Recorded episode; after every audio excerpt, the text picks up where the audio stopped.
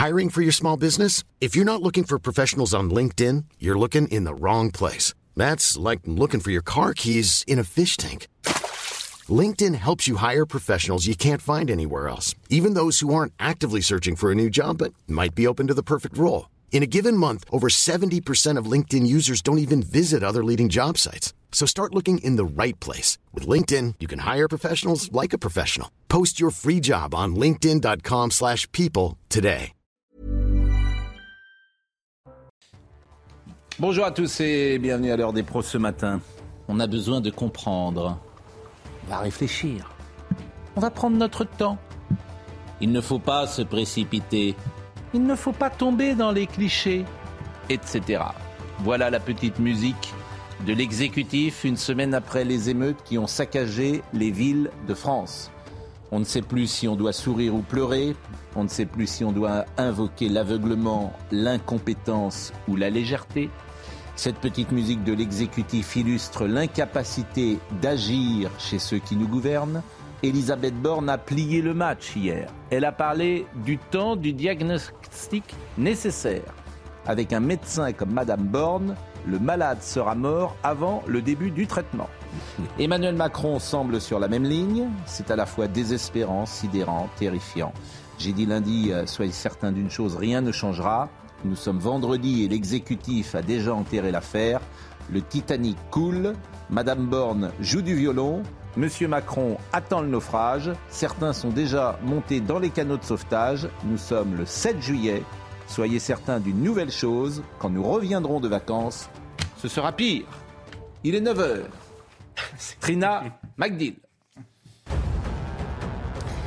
Le gouvernement annonce un plan de 5 millions d'euros pour renforcer la protection des élus. Le plan prévoit notamment une protection fonctionnelle automatique, un accompagnement psychologique et un bouton d'appel à actionner en cas d'agression.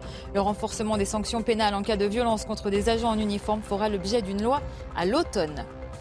Gérald Darmanin saisit la justice contre un hebdomadaire régional pour divulgation de l'identité du policier qui a tué Naël. L'hebdomadaire en question a publié jeudi sur son site internet un portrait du policier en révélant son identité et sa commune de résidence. Le ministre de l'Intérieur a tweeté, je cite, Malgré nos demandes de retrait de ce contenu irresponsable, celle-ci persiste. Je saisis le procureur de la République. Et puis Pogacar a pris une revanche sur Vingegaard. C'était hier au sommet de Cotteret. Le Slovène a foncé vers sa dixième victoire d'étape dans le Tour à seulement 24 ans en reprenant 28 secondes à son concurrent. Il a donc ranimé le duel tant attendu qui devrait servir de fil rouge de cette 110e édition jusque dans les Alpes au moins. Michoul, Charlotte Dornelas, Nathan Dever, Georges Fenech, Florian Tardif, Gérard Leclerc. 3 euros. 3 euros. 3 euros. Je dis à M. Macron et à Mme Borne 3 euros. Achetez le Figaro. Tout y est. Tout y est. Ça vous coûtera moins cher. Ne demandez pas de, de rapport ni quoi que ce soit. Pierre Brochant, ex-DGSE, 3 euros. Ça vous coûte, tout y est. Vous avez juste à, vous faites un papier collé, tout y est. Il y a le constat, le constat, les solutions, tout y est. Ne vous ennuyez plus. Partez en vacances. Pierre Brochant, Le Figaro, ex-DGSE, pas n'importe qui. euh, bon, lisez. Tout est bien. Et puis après, vous pourrez dire on va réfléchir, on va prendre, prendre- prendre son temps, etc. Ces gens sont effrayants, Gérard Leclerc. Effrayants. Je vous assure. hein. Là, plus ça va, plus c'est effrayant. Et ce papier de Pierre Brochant, déjà, l'Élysée a dit mais non, non. Mais non. Il se trompe. Il se trompe, c'est pas ça. Comprenez rien. À prendre du temps. Eh oui. Il l'avait déjà annoncé lors d'une audition devant le Mais bien Sénat. Pierre Brochant. Oui, mais ce qui est C'est pas la intéressant chez première Pierre fois. Brochant, c'est qu'il propose des solutions.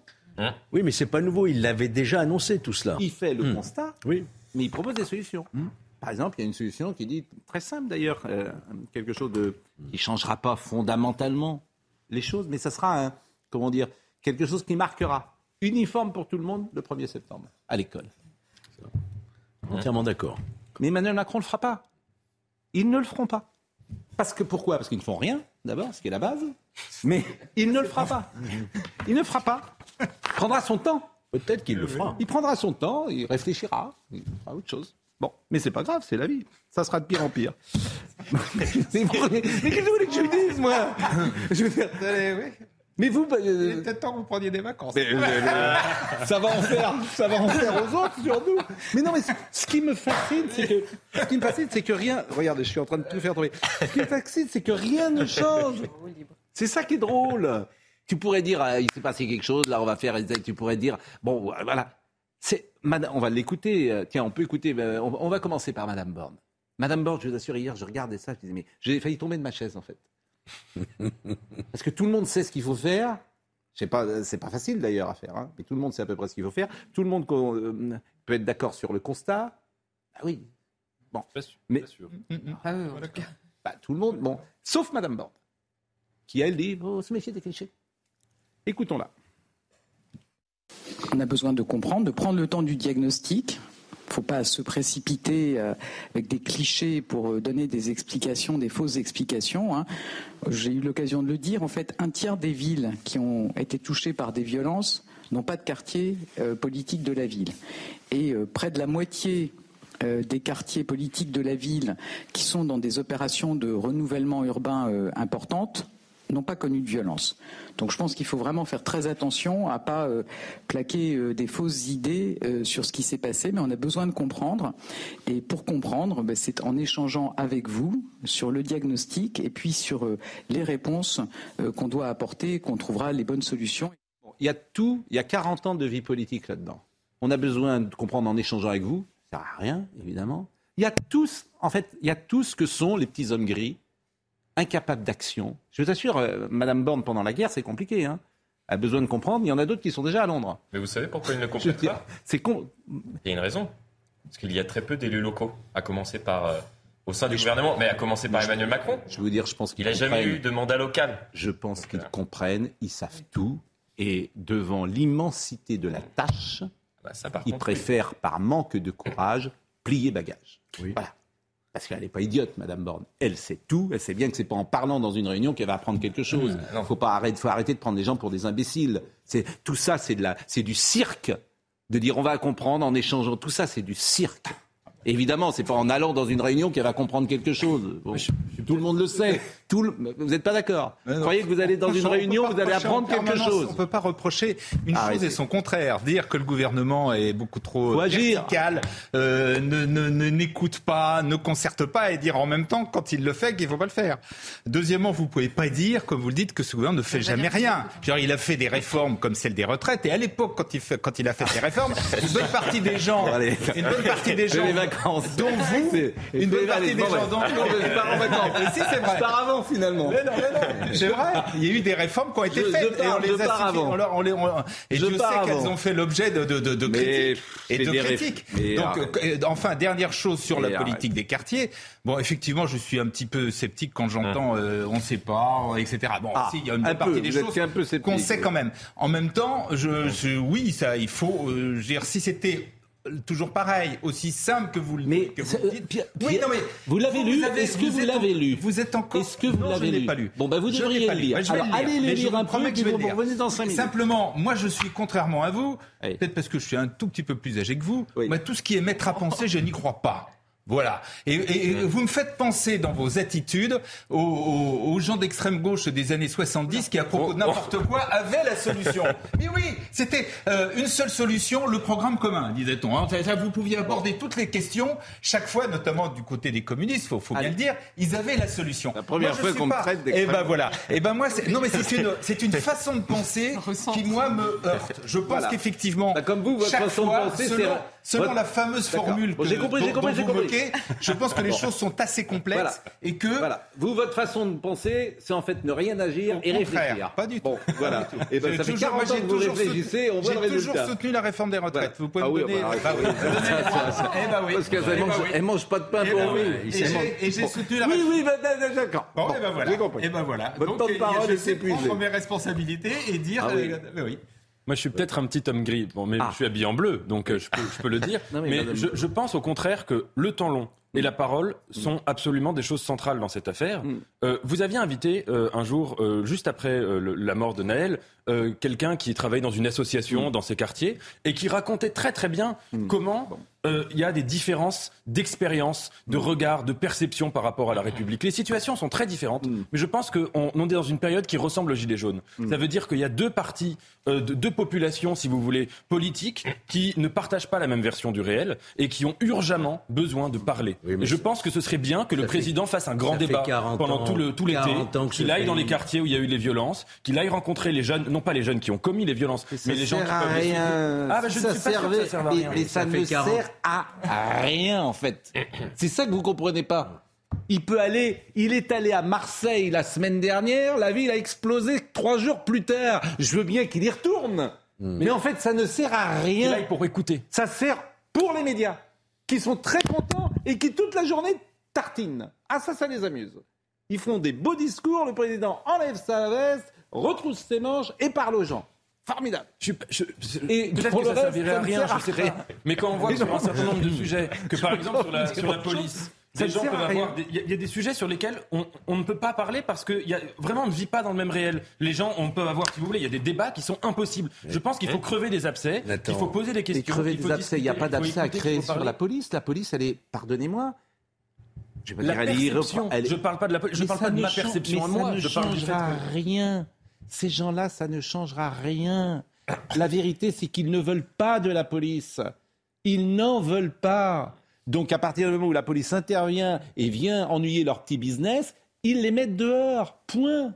Moi, je- Donc, vous pouvez parler pendant des heures. Je suis peut-être optimiste ou naïf, mais je pense que la Vous parole êtes optimiste a, a ce- et- a cette vertu quand même Mais- de. mais de- ça de fait d'éliminer- 40 Non mais Nathan, ça, Nathan. Nathan, Nathan, ça fait Ça 40 fait 40 ans qu'on parle. 40 ans qu'on connaît cette dégradation lente depuis effectivement les années 70, on- donc ça fait même 50 ans, on en connaît les causes, on sait à peu près ce qu'il faudrait faire et on ne le fait pas. Il n'y a qu'une chose qui changera, c'est lorsque.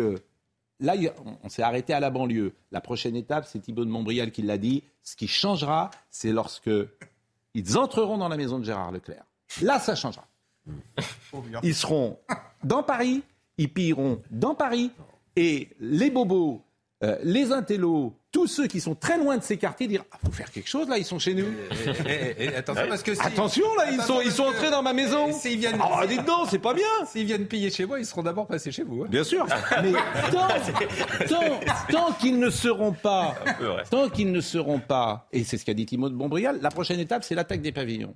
C'est ce qu'il a dit là. Je D'ailleurs, pense la qu'il a. mesure qui est prise, c'est d'arrêter tous les transports qui arrivent vers Paris. Bien sûr, bien sûr. Mais tant, parce que eux, ils parlent, ils parlent, mais ils sont pas du tout confrontés à ça. Et ils ne le voient pas. Mais le jour où ils arriveront dans Paris, où il y aura des pillages, dans les maisons, il faut faire quelque chose, les gars, là.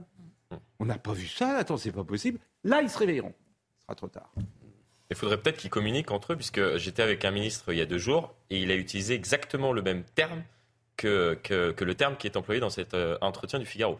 C'est-à-dire que le vrai sujet pour lui, je cite un ministre qui est assez haut placé, c'est la stratégie de peuplement. C'est-à-dire Mais que le vrai, le non mais le vrai problème, c'est de- celui-là dans, dans, ces quartiers-là. C'est-à-dire qu'il explique que malheureusement, c'est des quartiers qui ne peuvent que créer la pauvreté, puisque dès qu'on commence à s'élever, Brochant.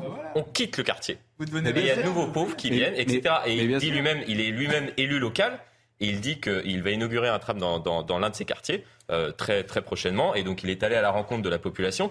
Et il y a une population d'origine immigrée qui a su très bien s'intégrer, euh, qui a ouvert des, commerces dans, dans- le quartier et qui demande aujourd'hui à cet élu local, qui est ministre, d'arrêter l'immigration.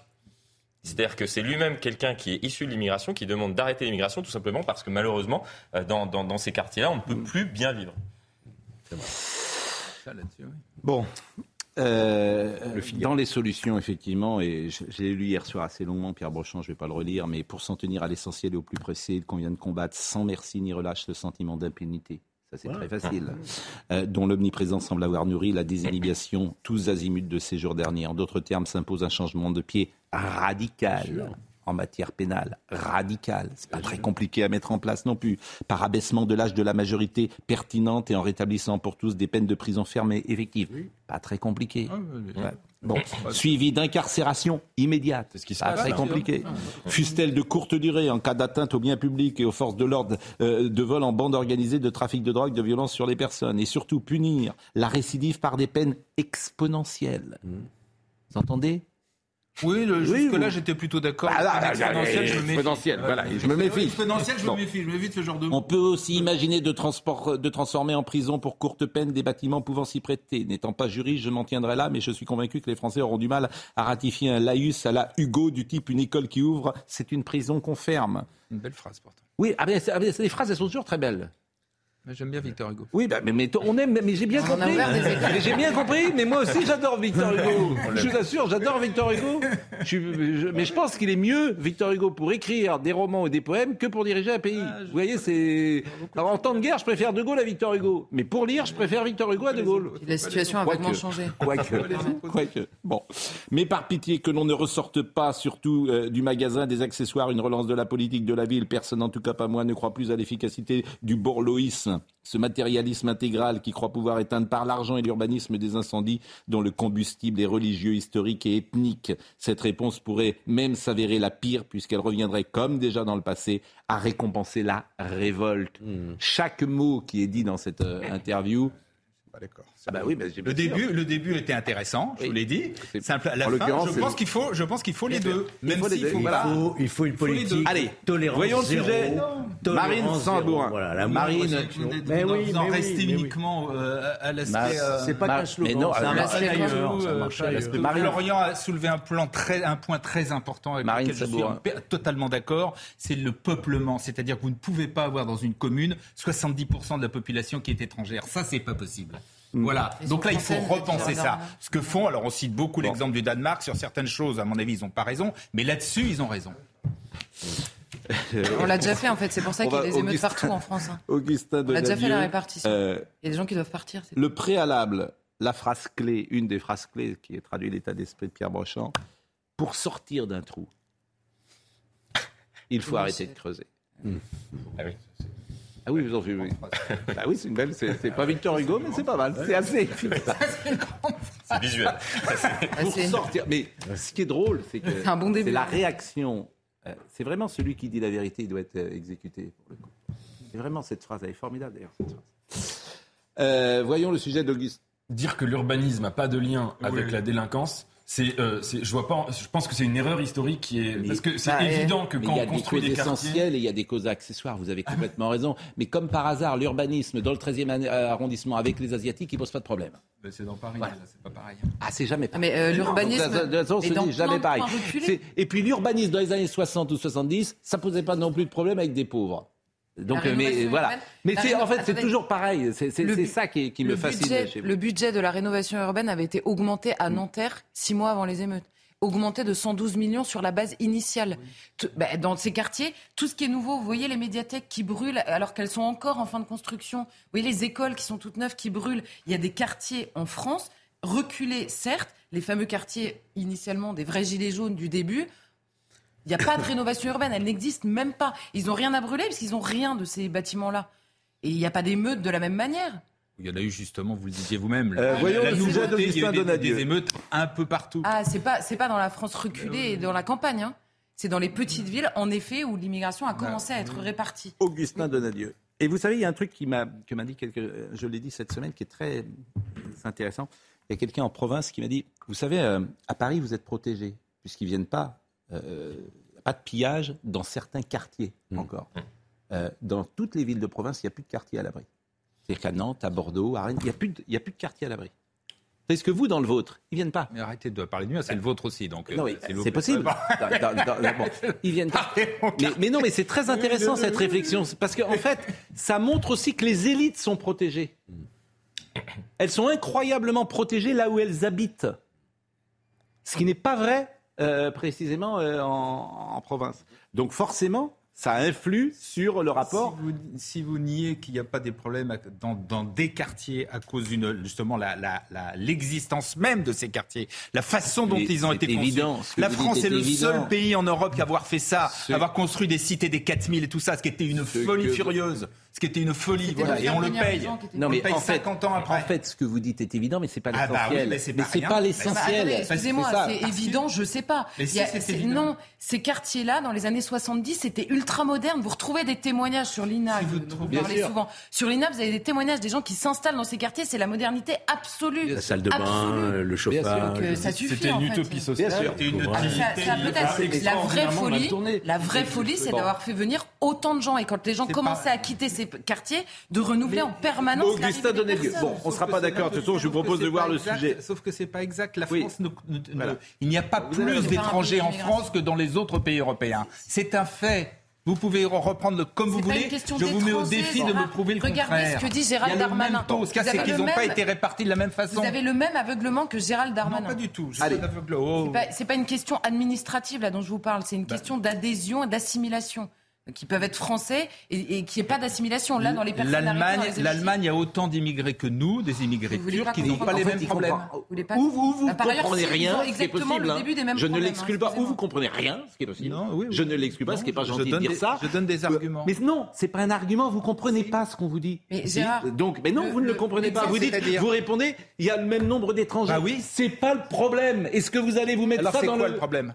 C'est le problème, c'est que vous avez des Français qui ne se sentent pas français. Et pourquoi ne se sentent-ils pas français? Ah, Eh ben, alors là, que- la discussion et on en revient largement aux C'est de la questions- faute de l'urbanisme. On en revient largement aux questions effectivement de l'urbanisme. c'est la couleur du mur de la salle de Vous iriez vivre dans la les cité, dans, bloqués. dans, dans, dans C'est les... de la faute de l'urbanisme. Mais non, enfin, c'est vous, ri- vous iriez vivre dans ces quartiers-là? Écoutez, c'est la. Oui, vous disiez- Gérard, votre sentiment d'appartenance tient à la taille de votre maison et à la, et C'est pas la taille de la maison, vous savez très bien que c'est pas ça Bon, allez. mais- C'est- Gérard, Gérard, comme c'est la dernière et qu'on on est amis et qu'on est amis, on va s'embrasser, embrassons-nous Folleville Oui, oui. et voilà. C'est la meilleure solution. C'est de la taille de la salle de bain, on se sent pas français. En revanche, c'est exactement ce que vous avez dit. Je pense que bah, c'est Charlotte aux étés modernes. Oui, mais c'est Donc- pas le souci, c'est pas le problème. Bah alors c'est quoi? Bonjour euh, Noémie, C'est ça va? d'avoir concentré les populations. Vous allez chut. La dernière, vous allez bien. Ça va Noémie? Très bien. Ça me fait plaisir que vous soyez là pour la dernière. Vous comptez, voilà. Vous êtes sage. Bon, voyons le sujet d'Augustin Donadieu et, euh, et avec les sondages de- qui est dans ce sujet, et notamment la perception des Français sur ce qui s'est passé. Au lendemain des émeutes, les voyants sont au rouge dans l'opinion. Les Français ne font plus confiance aux personnalités politiques pour gérer la situation actuelle. Je suis pas sûre qu'il y ait une personne qui sache face à des choses exceptionnelles comme ça euh, ce qu'il faut faire. Marine Le Pen, c'est une femme euh, euh, populaire et qui, euh, plusieurs fois, j'ai entendu qu'elle parlait euh, de, choses euh, bah, vraiment très importantes. hein. En tête du sondage OpinionWay, 32% des Français jugent qu'aucune des personnalités n'est capable de gérer la situation. En seconde position, Marine Le Pen est approuvée par 27% des interrogés, suivi de Jordan Bardella avec 22%. Les Français qui jugent sévèrement le président de la République, Emmanuel Macron, se trouve en quatrième position. Seulement 20% d'entre eux l'estiment capable de trouver des solutions pour régler cette nouvelle crise. Éric Dupont-Moretti n'atteint lui que les 8% et seulement 2% pour Sandrine Rousseau. Un embrasement des quartiers populaires qui a laissé des traces dans la société, qui a perdu une totale confiance envers les personnalités politiques. Bon, ça c'est quand même très intéressant, euh, le rapport, parce que moi je traduis ça, alors évidemment je le traduis avec euh, des mots qui euh, peuvent paraître un peu excessifs, mais au fond, je traduis par ces mots ce que tous les gens qui nous regardent pensent, c'est-à-dire qu'ils y croient plus. Ils y croient plus. Si on parle vraiment sérieusement, la première ministre hier qui dit on va prendre notre temps pour poser le diagnostic, vous trouvez que c'est si on parle vraiment sérieusement, mais c'est une honte. Si on se dit vraiment les choses, c'est une honte. On va poser le diagnostic. Ça fait 40 ans qu'elle fait de la politique. Mais ils servent à quoi? Elle fait quoi? C'est effrayant, en fait, d'être dirigé. Tu te dis, tu es dirigé par ces gens-là, mais c'est effrayant. De démagogie, de, de, de n'importe quoi, de paroles en l'air. C'est l'inverse Ce serait de dire qu'elle va agir vite. Ah oui. C'est ça qui serait. c'est- c'est- je veux dire, on, on est gouverné par des gens qui nous disent tout le temps qu'ils agissent très vite et, pour le coup, c'est là qu'ils font rien. Mais, Dire euh, non, mais ensuite, c'est c'est possible qu'elle fasse rien. Si elle fait rien, je mais, serai mais le premier alors à le qu'elle dire. ne Non, dise mais- rien, au moins. Au moins qu'elle ne dise rien. Non, mais surtout, elle peut dire que les, les- Voilà, la, qu'elle la mise en qu'elle- place- qu'elle dise rien, mais qu'elle dise on, on va attendre pour Oui. poser le diagnostic. C'est ça le pire. C'est cette phrase-là qui est folle. Que l'action dure longtemps et prenne du temps. euh, Voilà. Elle dit, si elle, en fait, ce qu'elle doit dire hier, écoutez, je pense que le diagnostic, on l'a tous posé. Je pense que les solutions, c'est pas simple. Je pense qu'elles doivent être radicales et elles vont prendre du temps, et peut-être même une génération. Mais on va s'y atteler. Parce que le diagnostic, on l'a posé. Là, elle est dans une forme de déni. Elle dit, euh, on va prendre euh, notre temps, méfions-nous des clichés. Ce qu'elle dit implicitement, c'est tout ce que disent les gens de droite, faut pas l'écouter. Voilà, c'est ça le Ce qu'elle dit sous-texte. implicitement, c'est qu'elle a très bien compris, surtout parce qu'il faut se méfier des clichés, ça veut dire qu'elle sait exactement ce qui se passe. Bien sûr. Et la phrase d'Emmanuel Macron, qui avait prévu ce qui allait se passer? C'est lu quatre fois, en fait. C'est une blague. Plein de gens, en fait. C'est ça qui est fou. C'est même pas. Je dis, évidemment que là, on est là, c'est plus facile. On n'a jamais pris des responsabilités politiques. C'est plus facile d'être observateur que qu'acteur, bien sûr.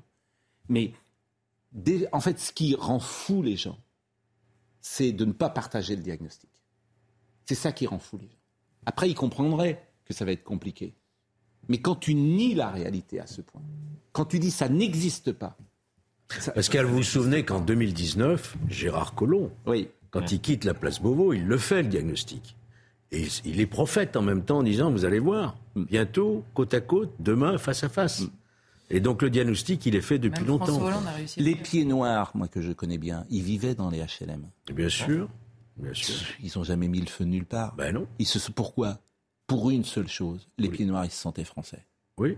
C'est tout. Et pourtant, Et quand ils, et pourtant, Mais même, mais même les premiers Et immigrés, Et- et- ils sont venus mais tra- exactement. Les pères, les grands-pères ne brûlaient pas les voitures. Excusez-moi, ce que vous dites Non, non, est attendez. effrayant. Ce ne sont pas tous les immigrés qui, qui brûlent les voitures. Arrêtez de dire non, ça. mais ça C'est- incroyable de faire comme ça, ça, de généraliser. Bah, les- immigrés, non. Je vous assure, Oui, il y a- il y a- d'accord, ok, mais Bon. non, mais Je vous dis, je réponds précisément, vous dites HLM égale euh, émeute pillage. Je vous dis pieds noirs HLM, pas pillage, pas émeute. Pourquoi? Parce que les pieds noirs, qui, qui sont formidables d'ailleurs, formidables, ils avaient ce sentiment d'appartenance à la France, Mais bien sûr, tout en cultivant leur propre identité. bien sûr. Il ne s'agit pas de renoncer. Et malgré mais c'est vrai pour euh, rejet, hein. voilà, c'est vrai pour les Juifs de France, c'est vrai pour les Arméniens de France, c'est vrai pour euh, les, les Corses, les Bretons, etc. Certains ont gardé les Basques une identité. Il ne s'agit pas de tout renier, mais personne Mhm. de ceux que je viens de citer ne, ne se sent pas français. Enfin, Bien sûr. là, on brûle des drapeaux français. Ça devrait quand même vous vous, euh, vous, vous, vous- vous interloquer. Bon, on marque une pub, une pause. Il est 9h25, c'est la dernière. À tout de suite. La dernière de la saison. Évidemment. À tout de suite. Trina Magdil, à 9h32, nous rapporte euh, les dernières infos. Une enquête préliminaire ouverte après deux plaintes déposées par les enfants d'Alain Delon, des plaintes à l'encontre de sa dame de compagnie, notamment pour harcèlement moral, détournement de correspondance et maltraitance animale. Les enfants de l'acteur de 87 ans dénoncent l'attitude dénigrante et agressive de cette femme à l'encontre de leur père. Le ministre des Transports Clément Beaune vient d'annoncer la mise en vente de 200 000 billets intercités dès aujourd'hui à 19 euros. C'était lors de sa visite à la gare d'Austerlitz. Les trains intercités de la SNCF qui ne sont pas à grande vitesse transportent chaque année 12 millions de voyageurs. Et puis des pluies torrentielles provoquent de violentes inondations à Saragosse. Des pluies diluviennes se sont abattues hier sur la ville du nord de l'Espagne. En moins d'une heure, il est tombé jusqu'à 54 litres de pluie par mètre carré. Heureusement, aucune victime n'est à déplorer. Prenez un train inter- intercité. Vous vous dites, mais qu'est-ce qu'on a fait en France aussi depuis 40 ans? Je veux dire, C'est effrayant, les trains hein, intercités. Euh, euh, on n'a pas investi manifestement, le matériel est, est catastrophique. Les, je veux dire, c'est- incroyable. C'est-à-dire que tu as dépensé de l'argent en France, tu ne sais pas où il est passé. en fait. Il y a une seule chose qui marche dans les trains, c'est les contrôleurs. Alors là, formidable. C'est comme- Mais c'est vrai que le Ah reste. oui. euh, Quand ils sont non, pas mais- en grève. hein. Oui. Non, mais je, je, on va pas, on va pas, on va pas dire du mal des contrôleurs. Mais non, mais Moi, deuxième je suis désolé, mais ce que vous dites n'est pas tout à fait exact non plus. Les Non, intercités, les- ça a changé aussi. Il y en a beaucoup qui ont changé. Vous ne les prenez pas. arrête- Arrêtez de parler. Ah non. Ah bah, c'est très bien. Oui, non, c'est pas possible que vous soyez Vous avez surtout- raison. Voilà, voilà. Vous avez raison. Tout est par terre et vous vous dites tout est parfait. Ben non, Donc, je alors, dis le- je dis que la- Non, c'est- non, là, vous ne plaît. pouvez pas dire que la SNCF tout est par terre. C'est pas vrai. C'est insupportable. Ouais. Vous avez pris un train intercité quand la dernière fois? Oh, J'en prends régulièrement, cher. Lequel? Je prends celui qui va entre Tours et Saumur. D'accord. Et vous le trouvez comment? Je trouve qu'il est pas si mal. Oui, d'accord. Ah oui? Il est pas si Non, mal. non, mais qu'il oui, il, il a rien de. Oui, oui. D'accord. Bon, oui, vous, vous en avez pris, vous en prenez des Ah trains oui, j'en prends beaucoup, moi, des Ah trains bon intercités. bon. Parfaitement. je, je, je... je sais pas, je sais pas. Ah bon, ah bon. Je, je, vous ai Bon. donné lesquels. Écoutons Emmanuel Macron, euh, qui a été euh, hier, euh, il est arrivé à Pau, euh, il y a eu un petit échange avec une dame qui lui disait d'ailleurs des choses très simples. Il était agacé. Il n'aime pas qu'on lui dise des choses qu'il n'aime pas entendre le président. En quoi ça vous Mais aide, on- Monsieur le on Président, continue de- rencontrer des élus, vous en On avez vu continue de travailler, j'en ai vu beaucoup, j'ai vu les Ça maires, je vous vais continuer. quoi de, de, Mais de leur- nous avons tous vécu un moment important dans la vie de la nation, donc on va continuer de travailler. D'abord, la première réponse, c'est l'ordre, le calme, c'est euh, la concorde, et ensuite, c'est de travailler sur les causes profondes de ce qui est. Donc euh, il, voilà, il botte en touche, il s'en va. On va travailler, on va travailler sur les causes profondes. Voilà, on va travailler sur les causes profondes. On va creuser les causes. Je veux dire, mais en fait, c'est- bon, c'est sidérant. Euh, parlons de ce policier, puisque hier vous étiez euh, à l'audience. Ce policier qui est resté donc euh, en prison. Euh, il y a quelque chose qui est dit, je voulais le vérifier auprès de vous. Euh, jamais un policier n'a été euh, emprisonné euh, dans le cas de. Alors, C'est ce que dit son avocat, c'est-à-dire que. euh, C'est vrai que dans les affaires de- d'enquête ouvertes pour un usage d'armes à feu ayant entraîné la mort, hmm. souvent il y a un placement sous contrôle judiciaire. Ouais, oui. C'est vrai. Euh, Il y a plusieurs éléments. Enfin, encore une fois, la situation est particulière. D'abord, là, il y a eu cette vidéo avec des premières déclarations qui n'étaient pas tout à fait ce qu'on a pu cons- constater sur la vidéo Première déclaration. du policier. Oui, mais alors, elle est, elle est où cette première déclaration? Elle n'a jamais Non, été la notifiée. pas le policier Oui. qui parle. Oui. Bah, Mais, ça n'a ah, rien à voir. hein. Ce que je veux dire, c'est qu'un- c'est que c'est que ce qui s'est dit au début, à savoir qu'il était devant la voiture, puis Oui, mais la c'est vidéo lui est qui arrivée. l'a dit, Oui, mais ça. Moi, qui là, l'a dit, là aussi, moi, qui je l'a voudrais la savoir. retranscription. Oui. Oui, la Mais non, mais sur la radio, il ne le dit pas dans l'enquête. Euh, Précisément aujourd'hui, on sait qu'il ne l'a pas dit. C'est l'opérateur au centre de commandement Oui. qui interprète la situation sur le terrain en écrivant ça. D'accord. Ça n'a rien à voir. Oui, c'est important de le dire quand même. Si c'est pas, c'est pas écrit sur un Non, procès. mais Parce ce que je- on lui fait le procès de mensonge. Ah non. Donc il n'a pas menti. Non, non, mais ce qui s'est dit au Ah début. oui, mais au départ, on- après, on a dit il a menti. C'est pour ça que moi, ça que Vous, vous nous demandez de faire que- l'enquête avant que l'enquête soit bouclée. Donc, Yeah. c'est en train d'être, c'est, Ouais. tout ça est en train d'être examiné. Donc, c'est un peu plus compliqué. Je vais pas vous dire aujourd'hui, il a menti, il a pas menti, il a fait ça. Bon, c'est, ce qui est en train justement d'être établi. Mais il y, a, il y a eu quand même des premières remontées sur. Il a, expliqué qu'il était devant et c'est pour ça qu'il a tiré. Et on a eu cette vidéo qui est sortie. Mais la, raison qui, fait partie des, des critères pour placer quelqu'un en détention provisoire, c'est euh, le risque de trouble à l'ordre public. Or, euh, vous avez, on a bien vu ce qui s'était passé dans la foulée de la mort de, Na- de Naël, ces émeutes euh, monstrueuses, et donc effectivement, le magistrat peut décider, au regard de l'existence de ce, de ce trouble à l'ordre public, de placer le policier en détention provisoire. Il peut aussi le faire pour le protéger lui-même, Hmm. pour éviter euh, le tourisme de concertation avec euh, son collègue. J'entends bien. Et on va écouter son bien. avocat. Mais ce risque de trouble à l'ordre public, ça fait partie des critères en J'entends matière bien. criminelle. Georges Fenech, vous avez été juge d'instruction. Est-ce que vous auriez mis ce policier en prison? Oula, est-ce que j'aurais mis ce policier en prison Écoutez, euh, c'est une question difficile. hein. Moi, j'ai jamais mis de policier euh, C'est- C'est en pour ça que je prison, les pose. de mémoire. des questions faciles, je les laisse à mes confrères. Euh, il y a manifestement un trouble. Alors, de- En toute humilité. Non, mais vous posez- Mais non, mais je, je- je- je Bah, m'amuse. je vais poser une question. Je, je m'amuse, c'est une question grave en plus, Si, ça, ça concerne. effectivement, Voilà, si, c'est- c'est- effectivement, c'est le seul moyen Oui. de- de- de- d'apaiser le trouble. Alors Oui.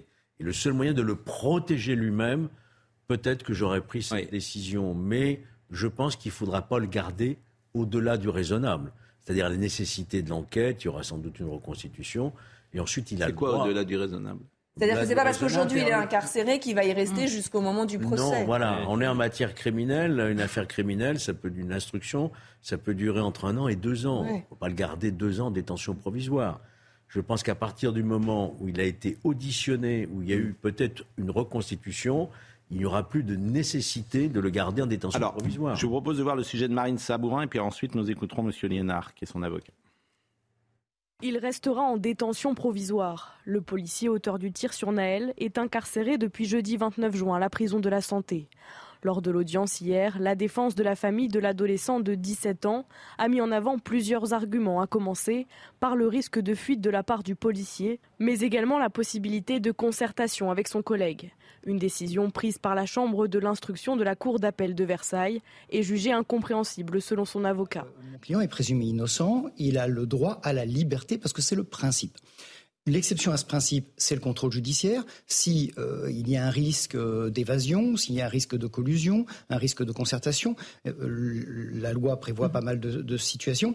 Et si le contrôle judiciaire ne suffit pas, c'est la détention provisoire. Mais la détention provisoire doit rester exceptionnelle. Dans le placement en détention provisoire de son client, l'avocat voit une décision visant à éteindre l'incendie social. Dans ce pays encore, nous avons un droit et que le droit il est exercé par les magistrats et c'est le juge qui juge. C'est pas la presse, c'est pas le politicien, c'est pas le président de la République qui juge d'un acte, c'est le juge. Yacine Bouzrou, avocat de la famille, avait également demandé de transférer le dossier vers une autre juridiction, une requête rejetée par le procureur général. L'avocat du policier, qui décrit son client comme un homme en état de sidération, a annoncé déposer une demande de remise en liberté dans les prochains jours. Et M. Liénard était hier avec euh, Laurence Ferrari. Il parlait de son euh, client qui était abasourdi en prison. Il est abasourdi. Euh, en fait, euh, ça le dépasse complètement. Vous savez, c'est un homme, un bon père de famille, un homme qui a combattu pour la France, mais qui n'avait jamais tiré sur quelqu'un. Il n'a jamais utilisé une arme de sa vie. Il était militaire. Hein. Il était militaire. Il a été déployé en Afghanistan. Il a eu la chance de ne pas avoir tiré. il ne sait pas ce que c'est. En fait, il n'est pas rentré dans la police pour ça. En revanche, il portait une arme. Il savait que ça pouvait arriver bien sûr.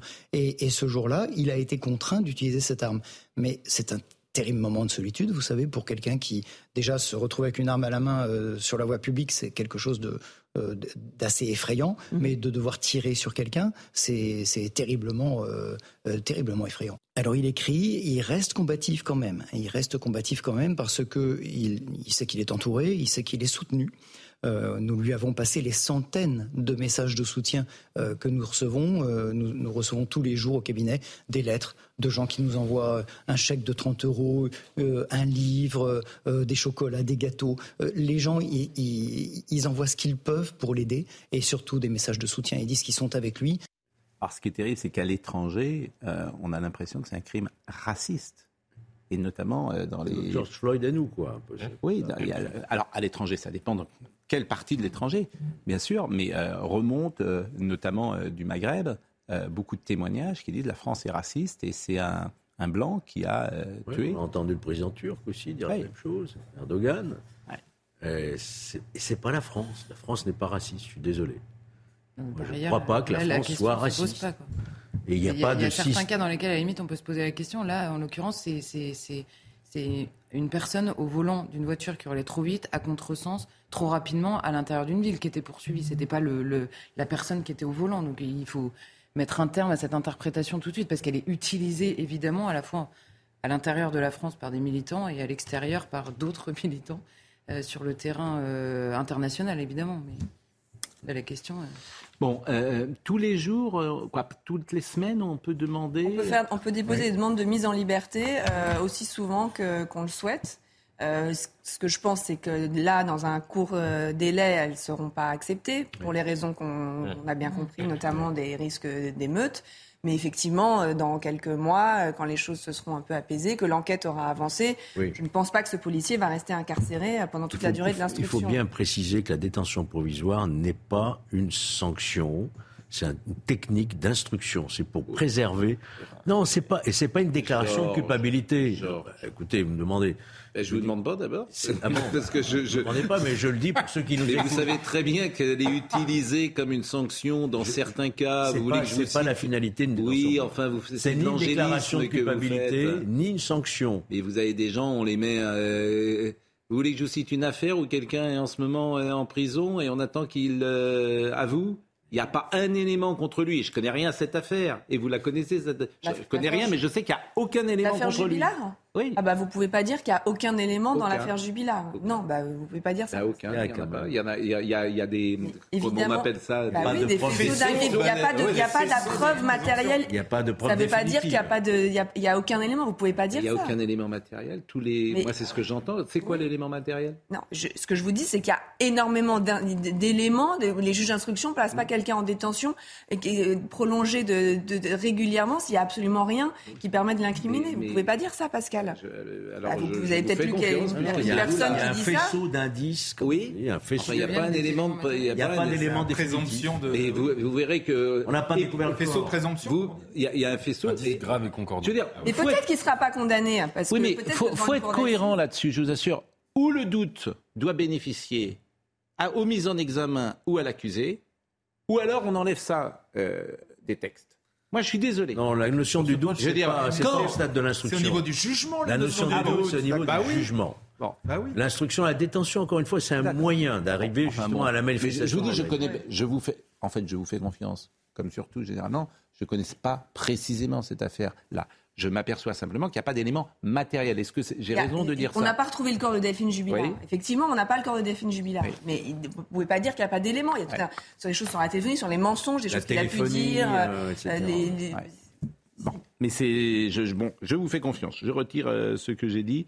Et euh, en revanche, c'est vrai que parfois le juge euh, utilise euh, la détention provisoire Pour obtenir des aveux. Bon, vous le savez bien. Ah oui. Bon, euh, dans la dernière partie, on va recevoir, euh, on a des petites surprises. Didier Barbelivien qui vient, quoi qu'il arrive, lors de la dernière, parce qu'il attend ça.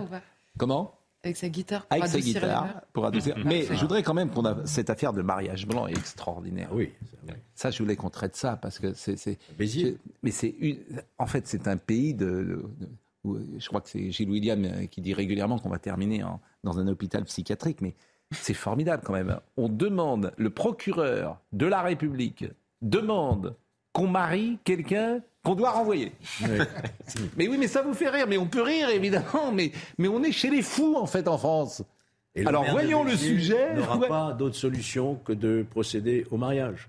Et, et, et Parce vous, que- êtes un parce juridisme, que- voilà. mais- Parce que c'est l'officier. Oui, il ben, on va agit voir le comme sujet. officier d'état D'accord. civil. D'accord. Il doit respecter la loi. Et je Donc, dis la loi, il faut la changer là. Enfin, vous êtes. euh, Il faut, non, mais il faut changer la loi. Voilà. changer de. Logiciel. changer de. Logiciel. de- On a dit Logiciel. Le logiciel. Voilà. Alors voyons. Ça y est, on a- ce- On a réglé tous les problèmes. On va changer de logiciel. Bah, comme on en a réglé. Je vais vous dire. Je dire quelque chose. fini. euh, Gérard. Ah là là, c'est fini, il y a plus de problème. Comme On on, en a ch- on réglé. change de logiciel. Gérard, comme on pas- en a réglé. pas pour lequel d'ailleurs. Comme on n'en a réglé aucun depuis 40 ans, peut-être qu'on peut peut-être imaginer de changer des choses, puisque Euh, rien ne marche depuis le 40 grand- ans. Ça s'appelle le grand soir, ça. On change tout. C'est le grand soir. La révolution. On, va, on change là, voilà. Allez. mais c'est bien, vous êtes révolutionnaire, c'est bien. Je, je- je pense que tout ce que nous avons fait dans plein de domaines n'a pas marché. Effectivement, ça serait pas mal de changer. Euh, Il y a eu la voyons. réforme des retraites quand même. Comme Ah oui, oui, oui. Voté pour les retraites. Ça, parce que comme ça ne concerne pas, fout. si vous voulez, les gens qui bossaient. Allez, allez, fais les marnés. Fais les marnés, Gérard Leclerc. Allez, là, fais les marnés jusqu'à 65 ans. Euh, c'est important pour euh, Gérard. L'équipe qui gagne 2000 euros, boum, il reprend deux ans de plus. Merci Gérard Leclerc. Euh, pas la réforme. hein. Le sujet- Il est temps pas politique, je l'ai Le sujet d'Adrien Spiteri. L'union doit avoir lieu ici dans la mairie de Béziers aujourd'hui. Mais le maire de la ville, Robert Ménard, refuse de procéder au mariage. Le futur marié fait l'objet d'une obligation de quitter le territoire français. Ce type est en situation irrégulière. En plus, comme on dit pudiquement, vous avez compris, il est connu de façon défavorable des services de police, vol avec recel et violence. C'est que ça. Et moi, je vais aller le marier. Robert Ménard suspecte un mariage blanc. Il craint que cet homme se marie uniquement pour devenir français. Dans la loi, après trois ans de mariage, l'administration ne peut obliger une personne à quitter le territoire. Après quatre ans, le ou la mariée peut demander la nationalité française. Il y a plusieurs semaines, le maire de Chalon-sur-Saône s'est retrouvé dans la même situation, mais a dû céder après des mises en garde de la justice. L'affaire est remontée au procureur général de Dijon, qui, et c'est hélas ce qui va arriver à Robert Ménard de la même façon, qui m'a signifié que j'avais euh, tant de mois pour euh, procéder au mariage, sans quoi euh, je risquais 5 ans de prison et 75 000 euros d'amende. Selon le ministère de l'Intérieur, le mariage n'empêche pas l'expulsion d'une personne en situation irrégulière. Bon, c'est quand même extraordinaire, non? Ça vous. Non, Oui, si, c'est- moi, je trouve que la, la- la loi est mal foutue. Là. Oui. Mais le QTF, il y a des recours. mais il y a en des... fait, euh, mais Obliger un maire à marier quelqu'un qui est expulsable et à qui on demande de quitter le territoire, Ça sent en plus le mariage blanc, hein, cette histoire. Mais, Mais- encore une mais- fois, il agit comme officier d'état civil. Il va être Nathan. Devers. Voilà, il risque même la révocation. de Nathan maire. Devers. Je suis pas tout à fait d'accord parce que l'OQTF, il y a quand même des recours dans un état de droit. C'est pas, euh, c'est pas euh, une expulsion euh, effective euh, immédiate. À partir de là, un individu qui a une OQTF et qui peut encore faire des recours, qui se Alors. marie. Alors, sauf si c'est un faux mariage, ça c'est possible. Mais je veux dire, et par contre, je trouve ça problématique quand on est un élu de la République de commencer à décider qui a le droit de se marier, qui n'a pas le droit. À partir du moment où c'est légal, on, on célèbre des mariages. C'est si vous obligé voulez. de le faire. C'est un peu comme les gens qui étaient contre le mariage pour tous. Et c'est certains qui disaient je ne vais pas euh, marier euh, deux hommes. De... Bon. Bon, paraît-il que le mariage, je crois qu'on a une image d'ailleurs, le mariage va avoir lieu finalement, c'est Robert euh, Ménard qui va... Lui-même? Lui-même, à 11h. Mais vous savez, euh, pourquoi il le moi fait, j'aime beaucoup... Mais je, comment C'est pas la première fois qu'il change d'avis. hein. bah, Il est obligé... euh, Non, mais Georges a bien Il, raison. il agit est obligé. non pas comme maire, mais comme Oui. officier d'état civil. Voilà. C'est une délégation de service Mais public. en fait. vous savez, parfois, euh, moi j'aime beaucoup cette émission parce que parfois on entendait. Je devrais mettre les perles de l'émission, ce qui a été dit. Vous avez dit cette phrase, par exemple, c'est pour ça aujourd'hui, moi je vous adore. hein, vous savez bien, je- Est-ce que j'ai dit comme Georges, parce que vous êtes, vous, vous incarnez ce- ce- les LR. On ne sait jamais ce que vous pensez vraiment, et vous dites des choses. Ça existe toujours. hein, Il se dit des choses. Par exemple, vous avez dit cette phrase folle, euh, à mon sens. euh, mettre quelqu'un en prison n'est pas une sanction. Vous avez dit ça. Oui. Elle, elle- elle- c'est extraordinaire comme phrase. Eh oui. c'est presque aussi bien que euh, euh, Gérard Leclerc qui avait dit un jour euh, le type d'Annecy n'était pas un immigré. Vous voyez, c'est C'était un réfugié. C'était un réfugié. Mais. C'est deux statuts demandez, Mettre quelqu'un, mais, mais- mais- demandez à Noémie si c'est une sottise. Eh ben, mais vous enfin, le dire. mettre quelqu'un en mais en fait, prison, c'est pas. Est-ce que la détention provisoire est une sanction Mais enfin, En tout cas, c'est- ça, ça, ça, ça intervient avant le, avant le procès, avant le n'est pas une Georges, sanction. Georges, Georges, Non, mais ça sanctionne euh, Georges, vous allez dire à un quelqu'un, acte posé. bon, je vous mets euh, en prison, euh, mon bon ami, mais c'est pas une sanction, hein. Franchement, c'est parce que je vous aime bien. Faites semblant de ne pas comprendre. Ça m'arrive de temps en temps. Non, non, non. Mais, mais, comprenez que cette phrase euh, est étonnante. Mais vous-même, parfois, l'êtes. Non, En cette fin d'année. non, non, je sais En ce que c'est que la détention provisoire. Ça n'est pas une sanction. Bien sûr.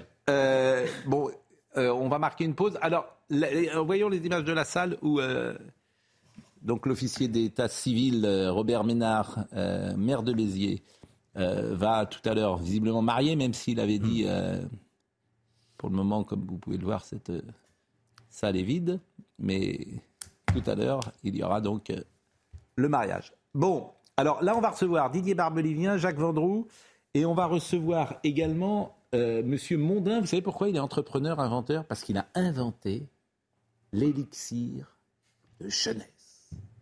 Mais alors, on n'a pas le droit de faire de la pub. Donc, on ne dira pas pour quelle société il travaille, forcément. Mais qu'est-ce que c'est que cette histoire élixir de jeunesse. Ah oui? Comme c'est la fin de l'année, j'ai dit qu'on pouvait faire ça. Denis Barbe, euh, Didier en forme. Bon, comment et, et Julien, Julien Pasquet sera là. Et alors, Julien Pasquet, il est dans la un Fuga Magistère, quoi, je sais pas comment on dit, là, les avions.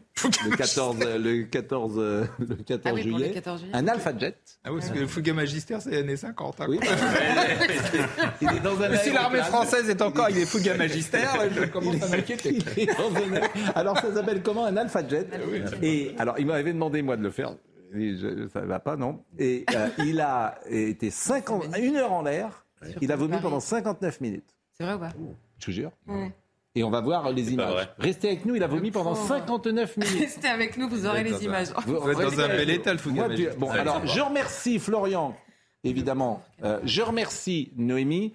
Euh, Nathan, vous allez rester avec nous, mais vous, euh, vous allez vous déplacer quelques secondes. C'est un plaisir, Florian, de vous avoir toute l'année, bien sûr, toute la saison. partagé. ouais. Et Noémie, qui sait me recadrer. Absolument. Parce qu'elle sait, elle incarne la rigueur La loi juridique, journalistique. Alors que moi, parfois, je fais des petits. euh, Ah ça, je vous confirme. slalom. Ça alors. Non, Je sais jamais. pas, vous allez chercher Jamais, ça. Pascal. Non, vraiment, là. Donc elle incarne et elle sait. C'est pour ça que le, tandem que nous formons est, est important pour le téléspectateur. C'est vrai. Rassure sur le plateau. Bon, la pause, à tout de suite. Le temps des surprises à, à 10h avec nos invités dans quelques secondes. Vous pouvez voir déjà Jacques Vendroux, manifestement, qui est. Je ne sais pas euh, ce qu'il prépare. Bonjour Jacques. Mais euh, nous allons euh, entendre les dernières informations données par notre amie Trina Magdine. C'est le jour J pour les sites pornographiques. Le tribunal judiciaire de Paris doit décider ce vendredi si cinq sites pornographiques, dont Pornhub, seront bloqués en France, faute d'empêcher réellement l'accès à leur contenu par les mineurs. La demande de blocage avait été initiée en 2021 par l'ARCOM, régulateur de l'audiovisuel et du numérique. L'état de catastrophe naturelle reconnu pour 10 communes de Charente-Maritime et 3 communes des Deux-Sèvres suite au séisme du 16 juin dernier. D'une magnitude de 5,8, c'était la plus forte secousse ressentie en France depuis le début des années 2000. Les indemnités seront versées dans les prochaines semaines. Montant de la facture de ce tremblement de terre, 290 millions d'euros. Plus de 84 000 candidats toujours en attente d'une proposition de Parcoursup. Pourtant, la phase principale s'achèvera ce soir à minuit. Une phase d'admission complémentaire ouverte le 15 juin s'achèvera quant à elle mi-septembre. Elle concerne les candidats sans proposition d'admission en phase principale et ceux qui n'avaient pas confirmé de vœux au début de la procédure. Nous avons des nouveaux invités pour euh, cette dernière demi-heure. Euh, Didier Barbelivien, euh, quand je vois Didier, je sens la quille est proche. Bah oui, parce que je fais toujours la dernière émission. vous aimez venir pour la dernière, tout va bien? J'aime bien la dernière, j'aime bien la première aussi. Hum, hum. Bon, tout va bien. Je sais que vous nous écoutez régulièrement. Vous vous levez très tôt le matin, vous allez promener le petit chien? Oui, bravo, il sait tout de moi. Je vois que les fiches d'enquête de police sont arrivées euh, à temps. Non, mais c'est vrai que quelle que soit l'heure à laquelle vous vous couchez, à 6h30, vous êtes debout. 6h30, je suis debout à cause des enfants. Oui. Avant, c'était l'heure où je me couchais, autrefois, ça, 6h30. Oui, c'était un autre temps. Euh, notre ami euh, donc Jacques Vendroux. Jacques, pourquoi vous avez ce chapeau Parce que je voulais euh, très rapidement faire un clin d'œil affectif à Alain Delon et le clan des Siciliens. Je suis Ah. bouleversé de ce qui arrive à Alain Delon que nous connaissons, Mm. qui est un mec bien, et ce qui lui arrive actuellement. Je veux dire, bon, ça va s'arranger. Mm. Et je voulais, par le clan des Siciliens, lui faire un petit clin d'œil. Et surtout, je vais aller cet été rendre hommage aussi à un- une légende, Frank Sinatra. Je vais aller sur sa tombe. Voilà. C'est mon vœu. Écoutez, chacun passe ses vacances. Exactement. Et il y en a qui sont à Noirmoutier. Il y en a qui Là, sont. plutôt Alain de loin ce soir. Voilà, voilà. Il y en a qui vont à Noirmoutier, il y en a qui vont. euh, Et il est dire, enterré où, euh, Sinatra? Palm Spring. Et vous allez tout seul? J'y vais avec mon amoureuse. Ah, oui. Donc ça lui fait plaisir. Et le lendemain, si vous voulez tout savoir, Oui. le lendemain, je vais à Chicago. Parce que vous avez des actions à prendre peut-être Pas du et- tout. Je vais rendre, je vais saluer sur sa tombe. Ça va pas faire marrer vos téléspectateurs, mais Oui. moi, ça me fait marrer, c'est l'essentiel. Mm. Je veux dire, euh, je vais rendre hommage à Alphonse Capone.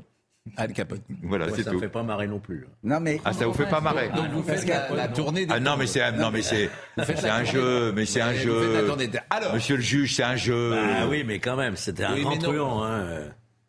Oui. Et pas de lien entre Franck et, et Alphonse. Pas du tout. Sinon, ce serait du mauvais Bien esprit. évidemment. Vous connaissez notre ami bien. Julien Pasquet, Enchanté. que vous pouvez écouter euh, tous les soirs. Et euh, nous verrons tout à l'heure euh, son expérience dans les Fougas Magistères, qu'on appelle aujourd'hui les Alpha Jets. Mais, Qu'on appelle aujourd'hui des mais Jean-Daniel Mondin est là. Bonjour, Monsieur Mondin. Et je vous ai invité pour la dernière parce que vous avez inventé, vous êtes un grand inventeur, et vous avez inventé l'élixir de jeunesse. J'espère d'ailleurs que vous êtes venu avec euh, un baril là, parce que notre plateau a pris un peu d'âge depuis Pardon? quelques minutes, si vous voulez. Euh, bon. et, et je voudrais, euh, vous auriez inventé quelque chose d'unique. Alors évidemment, les gens qui nous écoutent, ils se disent c'est pas possible. J'ai pas le droit de faire de la pub. Je dirais pas euh, votre société, je la dirai peut-être tout à l'heure. mais Il faudra que j'en cite trois ou quatre en même temps. Mais qu'est-ce que vous avez inventé? Alors d'abord, vous savez, là, les, bons produits et les bonnes méthodes de soins n'ont pas besoin de publicité. Elle se fait toute seule par le bouche à oreille. Mais alors, qu'est-ce qu'on a inventé? Vous savez, lorsque vous parlez d'éternelle jeunesse, rassurez-vous, je ne suis pas un druide. Je suis docteur en pharmacie et, et le fils d'un chirurgien esthétique. Alors effectivement, en voyant euh, toutes ces promesses de beauté qui se succèdent depuis des années et des années, eh bien j'ai mis au point une méthode de soins qui permet en une demi-heure de retendre euh, le- la peau, de rajeunir la peau de nos clientes. Mais vous, vous- Et ça fonctionne. Mais vous l'avez apporté là ou pas? Mais, Parce que là, c'est vous une avez méthode de soins. Mais oui, je- mais c'est une méthode de soins disponible alors, dans les instituts de beauté. C'est quoi, Pourquoi- c'est et quoi? pour- non, Attendez, pourquoi vous me regardez Alors, parce que ah, vous- voilà. mais moi pareil. Mais c'est quoi? C'est une crème? C'est quoi? Alors, ça n'est pas une crème, c'est un procédé révolutionnaire, c'est une première mondiale que nous avons créée dans nos laboratoires et qui vise à refaire de la peau jeune. Alors vous allez me dire comment est-ce qu'on arrive à faire de la peau jeune Parce que je, je précise que vous n'êtes pas n'importe qui, c'est- vous n'êtes pas un Ah ben je vous remercie, je vous remercie. Non mais vous n'êtes pas Jean-Daniel Mondin, vous n'êtes pas un farfelu. Votre groupe compte 2500 instituts dépositaires Oui, en France, il y a oui, 450 franchisés. Oui. Euh, je veux dire, c'est un groupe mondial. Il y a 17 000 instituts à travers 75 pays du monde. Euh, bon, vous n'êtes pas, euh, voilà. vous- vous- Donc quand je vous entends dire que vous allez retendre la peau, les gens qui sont devant, rajeunir, rajeunir, rajeunir. Alors naturellement, ça étonne euh, tout le monde parce que Oui, notre C'est quoi métier. C'est quoi Alors, c'est quoi Alors, je vais être un petit peu pas long, mais un petit Ah, peu bon, alors, pédagogique. non, non, mais non, ça, c'est pas possible. Vous alors, ayez- alors, ça, c'est- si vous alors, êtes je vais être très court. possible. Je vais être très court. Qu'est-ce que c'est que la peau? La peau, c'est l'épiderme. Qu'est-ce que c'est que l'épiderme? Oui. C'est le cuir. Vous achetez un vêtement, Oui, vous achetez je- du cuir. j'entends bien. Mais qu'est-ce que Quand le cuir est jeune, il est élastique. Quand le cuir est vieux, il n'est pas élastique. Monsieur Mondin, c'est quoi? C'est un produit, c'est une crème, c'est un, C'est ça, un- ça voilà. s'avale, c'est une gélule, c'est quoi? Alors que je vous explique. C'est un produit qui pénètre à l'intérieur de la peau. Comment? Ce produit naturellement. Donc on le met, on le C'est un pose. gel. On le non, c'est un produit qui est disposé, qui est mis sur la peau. Et c'est une esthéticienne qui pratique ce soin, qui dure une demi-heure. D'accord. Le produit pénètre dans la peau. Donc c'est un gel? C'est un, C'est une sorte de gel. Une pommade. Qui va, une- va, pas une pommade. mais c'est une émulsion. Attendez, une C'est pas une émulsion. C'est une pas émulsion. C'est pas un gel, c'est pas une pommade. Ça a Alors- quelle consistance? C'est dans un tube Une émulsion, c'est dans un tube C'est dans un appliqué par une esthéticienne dans les instituts de beauté. D'accord. Ce, ce produit, C'est un sérum. c'est un- sérum qui va stimuler les capteurs thermiques de la peau. Hmm. Les capteurs thermiques de la peau vont percevoir qu'il y a beaucoup de... C'est l'impression de température. Hmm. La peau va penser qu'il fait 40 degrés à l'intérieur de la peau. Hmm. Le cerveau va vasodilater, si je puis dire, la circulation artérielle et, Et, le et a sang. Et Bon, le sang. Vous, vous l'avez utilisé sur vous? Non. Ah, Ah bon? Alors pourquoi? Ah, mais Je vais vous dire pourquoi. je vais vous dire pourquoi. Et je vais Vous vous pas dire essayé sur vous Mais non, je vais vous dire pourquoi. Je vais vous dire pourquoi. aveugles, on a été obligé d'arrêter la fabrication. Je vais vous, je vais Ça vous dire. des histoires. Je vais vous dire pourquoi. Ah non, mais vous Parce que j'ai été atteint d'une maladie de Vaquez. Vous savez pas ce que c'est? Non. C'est une hyperglobulie et j'ai fait un AVC après. Ah. Alors je m'excuse. de- Non, mais comprends, non, Mais c'est ça. par contre, Bon, par êtes- contre, oui. depuis cinq mois, a à peu près 25 000 soins qui ont été pratiqués par les esthéticiennes. Et tout le monde est content. Avec un- et tout le monde est content. Il n'y a pas Et d'embrouille. Il n'y Et a pas d'embrouille. pouvez- Bon. Monsieur, je vous en prie. rajeunit- Est-ce que j'ai une tête rajeunit- On d'embrouilleur rajeunit de combien Je On rajeunit de combien Vous rajeunissez visiblement et même nous disons à nos clientes Oui. de venir avec un smartphone Avant, prendre après. leurs photos avant, après. Bon. Parce C'est que nous immédiat. sommes tellement sûrs immédiat. du résultat. Parce que notre métier est fait de promesses. Bah oui, nous, notre activité de résultats. Bon, alors on dira, tu- alors euh, on pourrait évidemment euh, citer euh, les grandes marques euh, euh, de beauté. Alors il y a L'Oréal, euh, évidemment. On pourrait citer Clarins. Clarins, on Oui. citer euh, Vivaci parce que je veux surtout pas faire de corps, de, de, de pub. Et votre groupe, c'est Guino Marie Corps. Voilà. Oui. Je n'en dis, c'est la seule fois que je le dirai euh, dans euh, l'entretien, parce qu'autrement, ce qui m'intéresse, c'est, ce que vous dites, euh, oui. évidemment. Promesse Bon. de la police. La promesse de la police. Oui. Ah oui, C'est ah, dernier. Gérard, Oui, fin d'émission, esprit français. La, c'est la promesse de la police, bravo. Après votre intervention, il y a un colis qui vient d'arriver là. Oui, non, arrêtez, arrêtez. Bon, vous, vous allez vous couper les cheveux quand même quand vous allez partir pour les Amériques? Mais arrêtez de me chambrer tout le temps. Ah, Non, mais euh, J'ai les cheveux un peu longs. non, Pas du tout. ça vous va bien.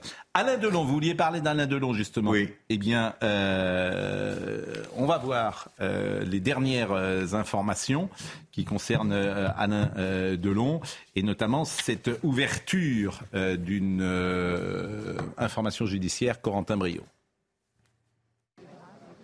peut-être le début d'un feuilleton judiciaire. Le parquet de Montargis a décidé d'ouvrir une enquête préliminaire après les deux plaintes déposées par la famille Delon à l'encontre de Hiromi Rollin, qualifiée de femme de compagnie d'Alain Delon. Une première plainte est déposée le 3 juillet dernier par la famille de l'acteur pour des faits qualifiés de harcèlement moral, violence sur personnes vulnérables, abus de faiblesse et acte de cruauté envers un animal.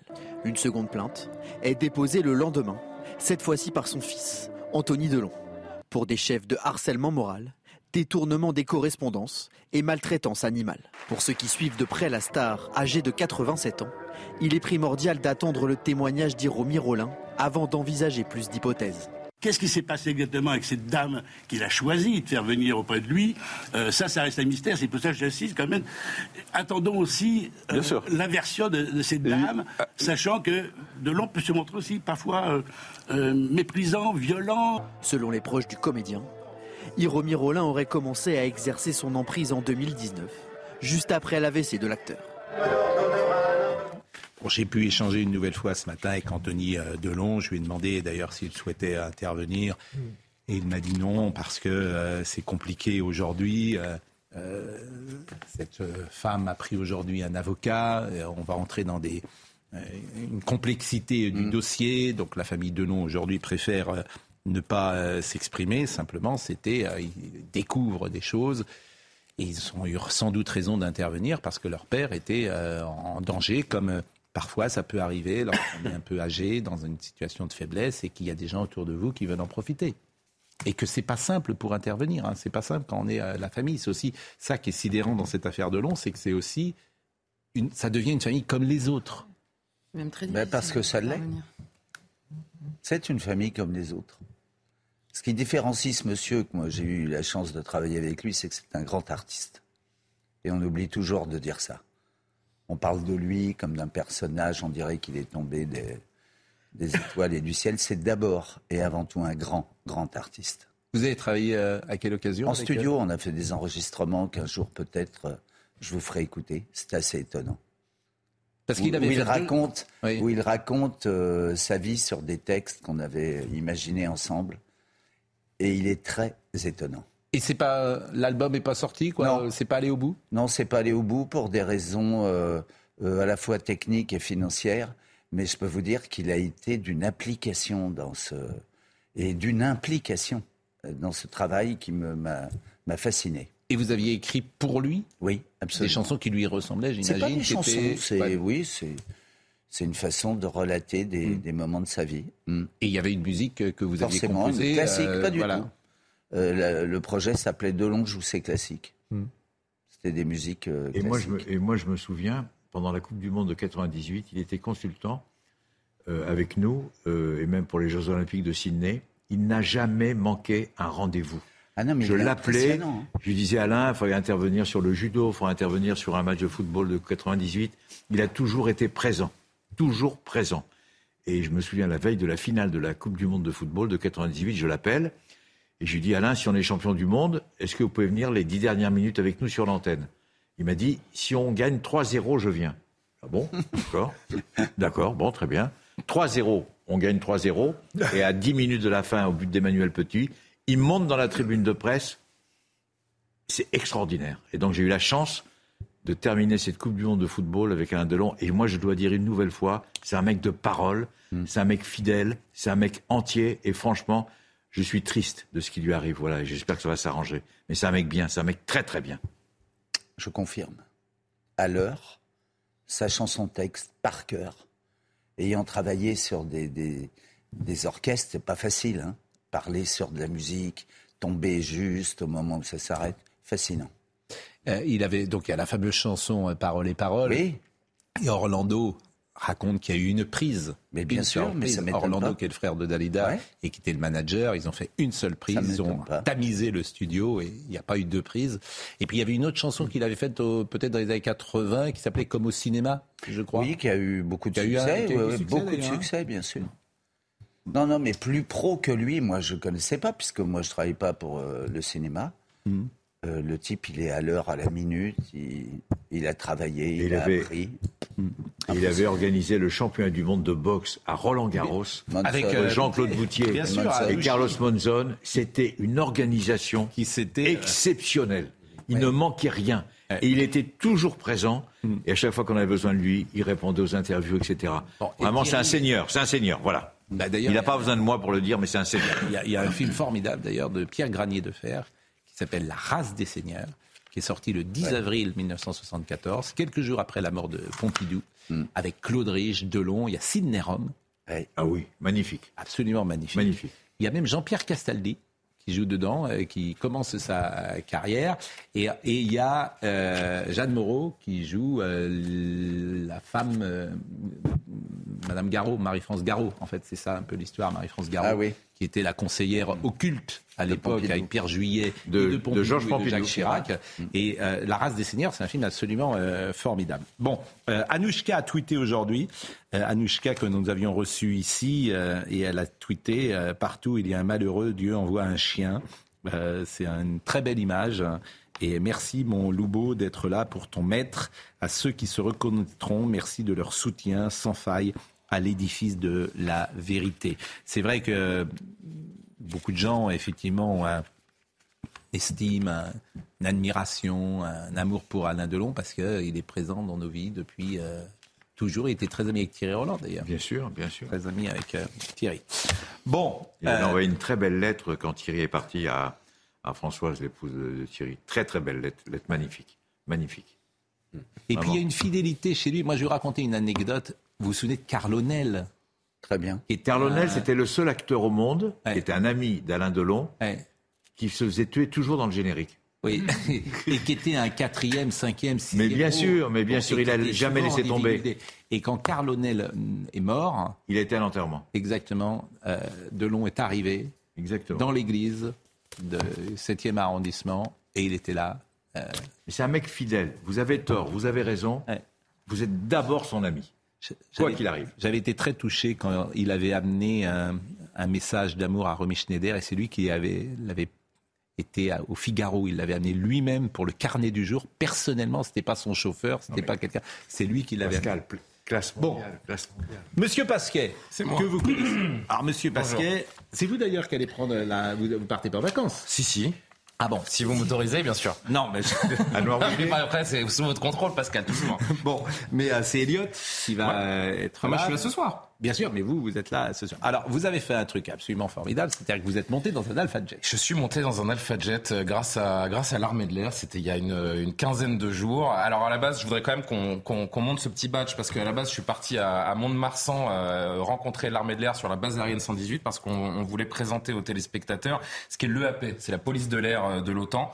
La France y participe euh, depuis des années. C'est ce qui protège les pays baltes et ce sont des chasseurs, des, des, des pilotes de chasse qui euh, se relayent donc euh, dans les pays baltes pour protéger ces trois pays qui sont sous l'égide de l'OTAN. Et nous, on nous a proposé donc d'aller à Mont-de-Marsan et de, de comprendre ce que c'est de voler dans un avion de chasse avec toutes les contraintes physiques que ça, que ça comporte. Alors, avant de monter, évidemment, on ne monte pas comme ça. Il y a quand même un, un examen médical. On vous a demandé. euh, J'ai passé une visite médicale, j'ai passé des tests ORL, des tests de vision, des tests cardiaques. Ça, ça a duré euh, toute une matinée. Et c'est des dans tests assez militaire. élevés, C'est des que... tests assez élevés et je vous, je vous dis euh, franchement, je ne physiquement, je ne suis pas euh, dans la capacité d'être un pilote de chasse parce que ma vision, par exemple, Ouais. on a un test de vision en 3D où on doit voir des formes. Ouais. Il y a quatre pages à voir. Si vous ne voyez pas les quatre pages, vous ne pouvez pas devenir pilote de chasse. Ouais. Je n'ai vu que trois pages.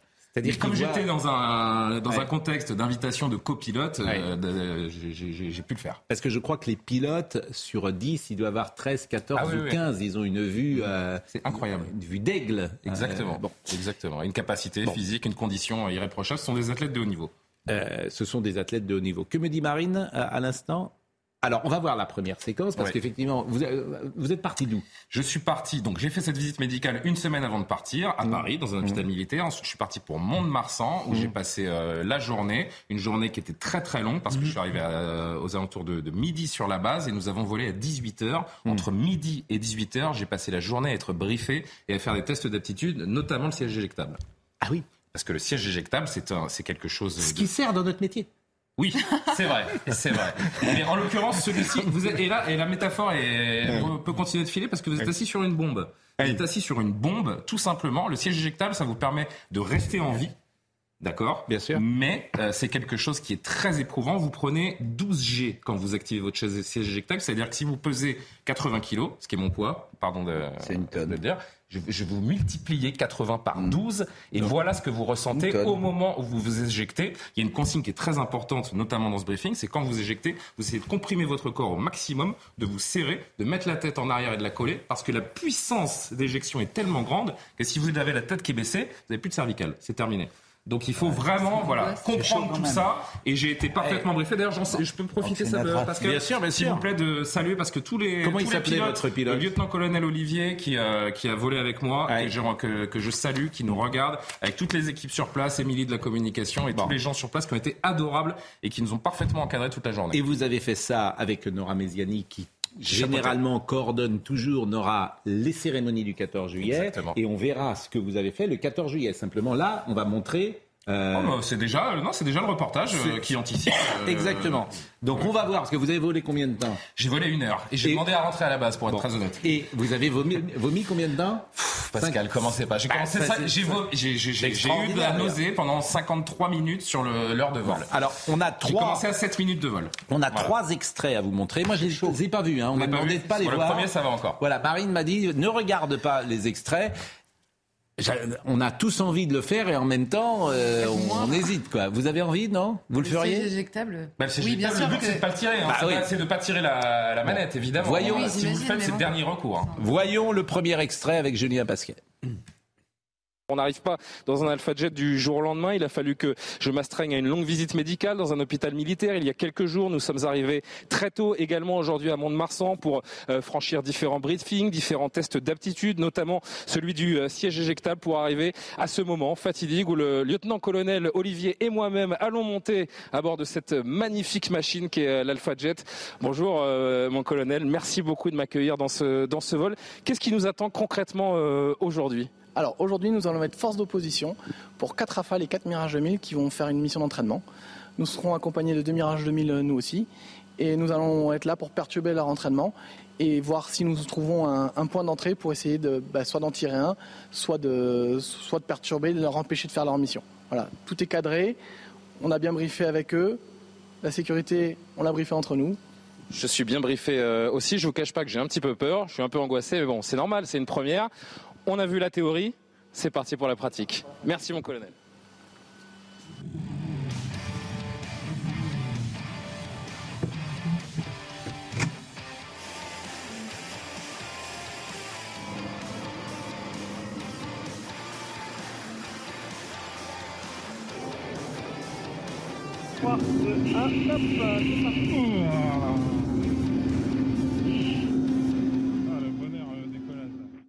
Bon, Alors, ça, ça, c'est la première partie. c'est la première partie, mais là, vous nous mettez l'eau à la bouche, Ben, je si j'ose dire. Alors, on va voir tout de suite la deuxième partie. S'il vous plaît. Deuxième partie, allons-y. Bon, du coup, Julien, comme tu as pu le voir, du coup, eh ben, on avait un gros mur d'orage euh, devant nous. Ils nous ont empêché, nous et les rafales, d'aller dans la zone prévue. Et donc, du coup, euh, eh bien, on part sur une mission de remplacement euh, qui va se jouer entre nous. Ok, mon colonel, bien reçu. Va profiter de ce nuage-là, tu vois. Ouais. Et euh, tu vas voir le défilement qu'a qu'a l'avion. Donc, on va accélérer mettre une vitesse qui est cohérente avec une vitesse de combat. Et, euh, et en fait, on va se servir du nuage comme, euh, comme si le nuage simulait le sol. Et on va essayer de, de l'écouter au mieux. Puisque, comme je dit tout à l'heure, écouter le sol, c'est la meilleure façon de se produire des, des radars de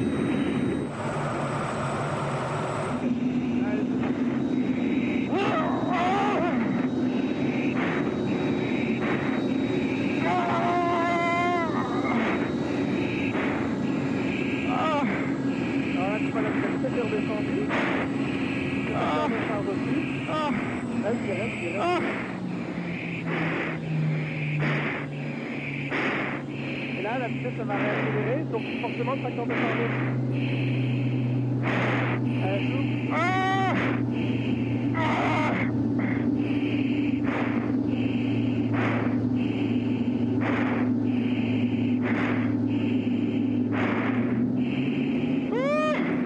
Voilà la boucle. Oh, oh mon dieu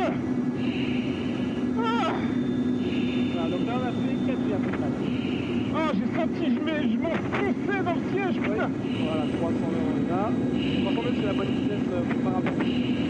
Allez, c'est prêt Ouais. Allez, 3, 2, 1, c'est parti. Ah Ah Je vais vomir Il n'y a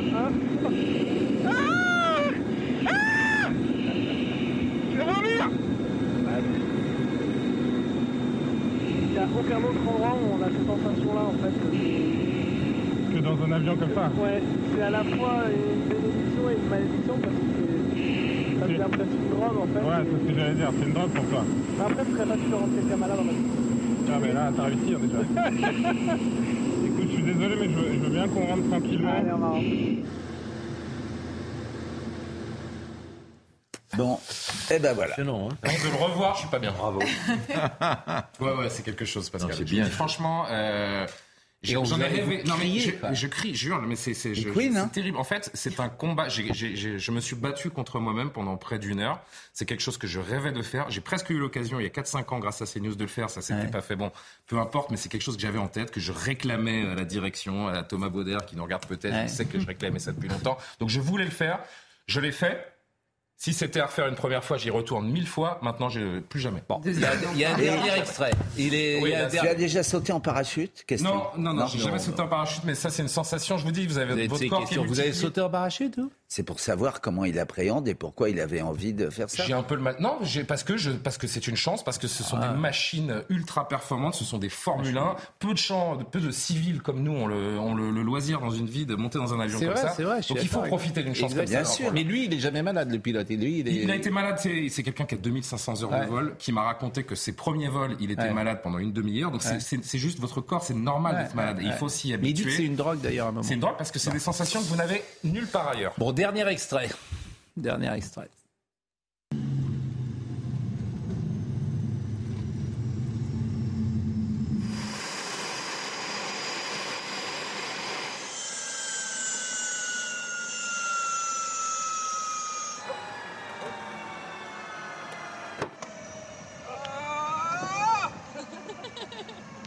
C'est à la fois, c'est, c'est, c'est, euh, je sais pas à quoi on peut comparer ça, quoi. C'est, euh, Je t'ai dit, j'ai jamais trouvé une sensation que ce soit un manège, des manèges. ah non, j'en ai fait des manèges à la. Ça n'a rien, rien à voir. Il m'a fait un tonneau. euh, C'est quoi le, deuxième tonneau là? Bon, tonneau rapide, ouais. Tonneau rapide. Je souhaite passer à mon pire ennemi. Voilà, fin de mission après ce euh, vol euh, intense. C'est le moins qu'on puisse dire sur euh, cet Alpha Jet. On a pris le temps un peu de, de récupérer. Enfin, surtout moi, parce que pour le lieutenant-colonel euh, Olivier, il n'y a pas eu de temps de récupération. Pour moi, ça a été un petit peu plus long, même si on n'a pas fait la mission qui était prévue initialement. hein. On l'a vu dans le, dans le reportage. Quand on est parti pour cette mission, on a compris que les intempéries et la météo ne nous permettaient pas. On a réduit un petit peu la voilure, mais c'était quand même, je le disais, très intense cet après-midi. Voilà, donc une, euh, petite démonstration de, de ce que vit un pilote de chasse. Donc, bon, t'as pas vu la mission, mais tu as pu au moins voir l'environnement dans lequel on évolue. Voilà, avec un avion qui prend du facteur de charge, qui tourne fort, euh, qui, qui est capable de faire des loopings. Ça peut nous arriver en mission, quand on est en combat aérien, de venir engager un avion qui est au-dessus de nous, donc aller le chercher euh, haut dans le ciel, tirer du facteur de charge.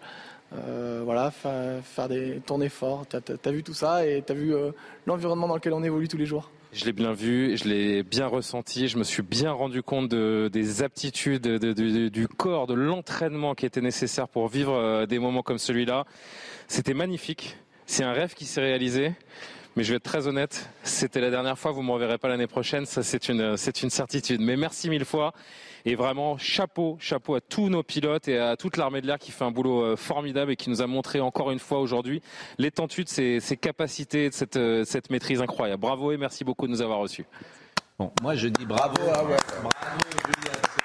Vous êtes, pilote et, et vous avez dû apprécier. Euh, quelle est votre actualité ces prochains jours, euh, Didier Barbelivien, Ah, les prochains jours, ça va être les étoiles d'Europe 1 pendant tout l'été. Ah. C'est une émission où je fais des portraits d'artistes qu'on a tous aimés, adorés. Après, c'est quand même un peu les vacances. Après, ça, Ça va passera être- à quelle heure, les Ça étoiles? passe les étoiles le week-end, samedi de 10 à 11 et le dimanche de 10 à 11. Donc c'est un portrait en longueur de ouais, Charles Voilà. Aznavour, Là, Jean vous avez- Ferrat, France je vous ai vu pendant tout le printemps écrire. hein, Ouais, ouais, bah oui, il faut les écrire. Bon. Ça Dans cette belle pas. maison bleue qui est Europe 1. Dans cette merveilleuse maison Europe 1 que Magnifique. je partage avec Jacques Vendroux, évidemment. Et, et- et que je partage Et bientôt avec. Pascal Pro. Voilà. Après, il y a un peu de la Baule. Oui, ah, oui. Après, il y a la première. Après, il y a la première tournée mondiale qui m'attend euh, début novembre. C'est-à-dire que c'est la première fois je vais faire une vraie tournée en France, qui va durer quatre mois. C'est un peu comme euh, l'expérience de Julien. J'ai chanté dans des sous-préfectures et tout ça, j'ai adoré ça. Mais les grandes villes, j'ai encore jamais fait. Bon, euh, on va se mettre un petit générique euh, vendredi vendredi pour se faire plaisir. Euh, Il n'y a que la musique aujourd'hui. Écoutons la musique parce que Jacques, vous aurez, alors faut dire la genèse de cette petite chronique que vous faites. La genèse, c'est que pendant la Coupe du Monde de Qatar, vous interveniez tous les jours. On était tellement contents de ce rendez-vous qu'on a dit, ben, continuons. Alors, on va pas le faire tous les jours, mais on le fait chaque vendredi. C'est un peu lunaire de temps en temps. Le jour où vous étiez à l'Académie française, par exemple. Mais pour vous, pour vous. Bah oui, mais ça. Je suis occupé de tout. Je vous signale pour vous. Ça hein. fait plaisir. Je me suis occupé de vos obsèques à la Madeleine. je me suis occupé, euh, je me suis occupé de savoir où vous allez être enterré. Bien entre sûr. Molière Bien sûr. et Jean de La Fontaine, Bien sûr. Père Lachaise, Bien d'accord. Et là, je- j'essaye de vous faire rentrer avant que vous partiez à l'Académie française. Je ne peux pas faire plus pour vous. Non, je suis d'accord avec vous. Bon, et puis on salue nos amis de Saint-Etienne qui ont été, je crois, euh, on a parlé de Beretta cette semaine, ça les a Ils ont touchés. été très très Donc touchés. ça c'est bien, on aime bien. euh, Et je me permettrai juste de prie. dire que sur Europe 1, vous savez qu'on est sur Europe 1. Oui. On travaille à Europe 1 maintenant, Pascal. Je- Bon. ça ne m'a pas échappé non plus. Donc moi, tout l'été, oui. j'ai enregistré tous les politiques. Les politiques, oui. Et je leur ai dit, et si on parlait sport? Oui. Ça a été extraordinaire. Ça passe tous les samedis, de 9h à 10h. Édouard Philippe, 1. sur Europe 1. Ah, Voilà, d'accord. sur Europe 1, voilà. Grande Maison Bleue. Et Donc il y a il y a, par exemple, Édouard Philippe, qui adore Platini, Oui. et Mohamed Ali. Vous avez Ah oui. Sandrine Rousseau, qui a une admiration sans borne pour Jeannie Longo. Oui. Non, bah, c'est logique. C'est logique. Olivier Véran, lui, il a quatre idoles.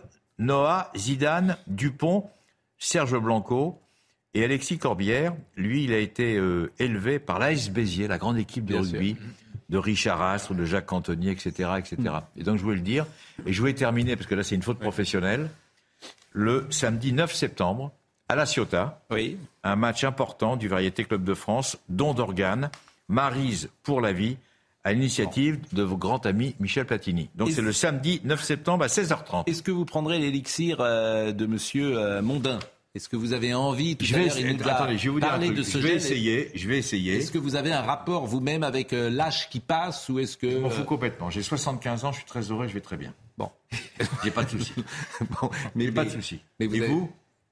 Moi, je vais très bien. J'ai 75 ans aussi. Oui, mais ça- et, et tout va bien. fait pas. Mais est-ce que vous faites par exemple de temps en temps un soin de beauté? Est-ce que vous êtes entré dans un salon esthétique? Non. Jamais. Pas du tout mon truc. Un petit nettoyage de peau, Non, pas du tout. Pas du tout. une épilation. Ah, bah, Il n'y a que le coiffeur. Il y a que le coiffeur, il faut De que temps en assez temps. rapidement. C'est vrai, je reconnais. Et- C'est pas du tout mon Et vous, euh, et, et Non, vous, non, pas vous êtes sensible à. Est-ce que vous allez tenter Bah euh, non, moi ce que je voudrais c'est retrouver mes 30 ans, donc à la police je m'en fous un peu, mais, Ouais. mais non, j'ai jamais fait le salon d'esthétique, le gommage et tout ça. Vous nous avez pas dit le prix parce que vous, avez- je rappelle hein, pour ceux qui arrivent à l'instant que Monsieur Gon- Mondin, Jean-Daniel Mondin a inventé. J'ai compris que c'était un sérum qui se mettait dans les euh, instituts de beauté et, en une demi-heure après, on ressort avec une peau lisse et une nouvelle peau. Je peux dire que j'ai beaucoup de messages qui me demandent le nom du produit. D'ailleurs, on l'a donné le nom du produit? Edge Reverse. Âge, comme Âge. l'âge, reverse. Reverse. C'est-à-dire renverser, ouais. renverser les effets de Âge. l'âge. Reverse. Voilà. Voilà. Et Ça dure combien de temps Voilà, une Une demi-heure. heure. Ah, ouais, ouais, ouais. L'effet, c'est Oui, l'effet. Ça l'effet. dure une heure. Ça coûte L'effet, non, mais 750 euros. ça dure. non. Ça dure plusieurs jours, voilà. Plusieurs jours.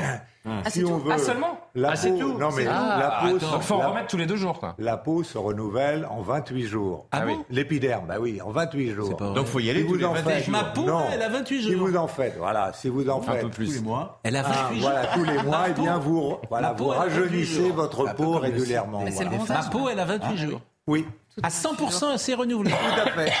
Vous Tous les saviez ça 28 jours. Ah, voilà. On mue, en fait. Et c'est pour, et c'est pour ça qu'il est nécessaire Georges est très sceptique. Je ne savais pas d'amener Demande d'avoir, d'ailleurs, je vais essayer. Non, mais vous, vous êtes beau et. Mais non, vous euh, mais il faut le rester. Mais vous Oui, avez le prix. Oui, entre 120 et 150 euros.